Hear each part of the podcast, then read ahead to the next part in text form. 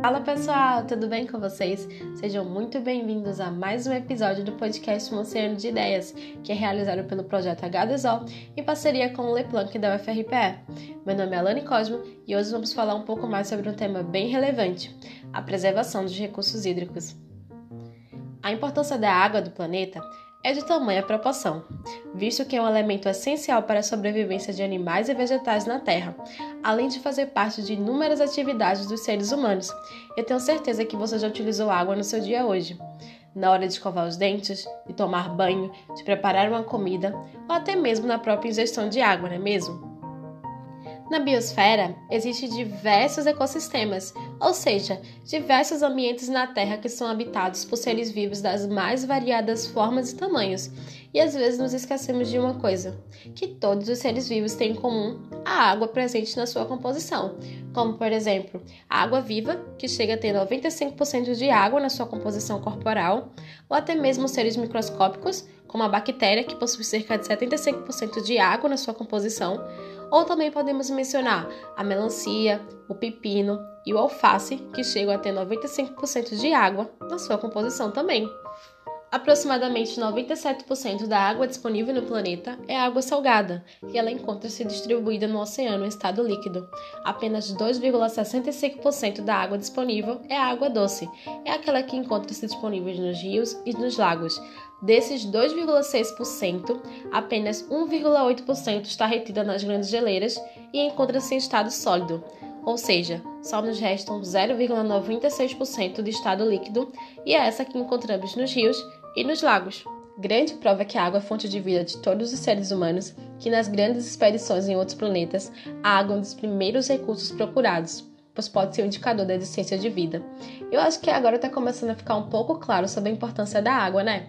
Agora eu vou listar três atividades que utilizam água em grande quantidade: a agricultura, a indústria e o consumo humano. Na agricultura, a maior parte de água utilizada é na irrigação, pois é indispensável para a produção de alimentos. Já na indústria, a água é utilizada nos processos industriais, incorporada nos produtos e na limpeza dos espaços. Já no consumo, água é essencial, como para limpeza, higiene, cozimento de alimentos e várias outras atividades. Vale também lembrar, galera, que a distribuição de água pelo planeta não é a distribuição regular. Em muitos lugares, a água é escassa e dificulta a ocupação do espaço e o seu aproveitamento pelo homem. Agora vamos começar a falar sobre as principais ações para a preservação da água do planeta, como por exemplo, proteger os mananciais, reflorestar as margens dos rios, evitar o desperdício, utilizar de forma consciente e tratar o esgoto.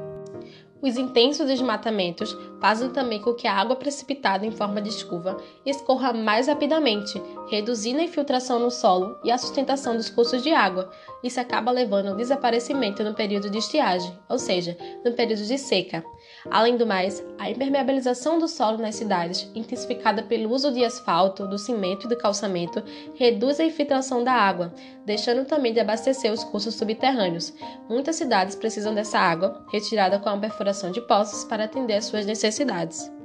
A preservação dos rios é muito importante, pois preserva também grande parte da vida. Muitas cidades pequenas são formadas próximas a rios.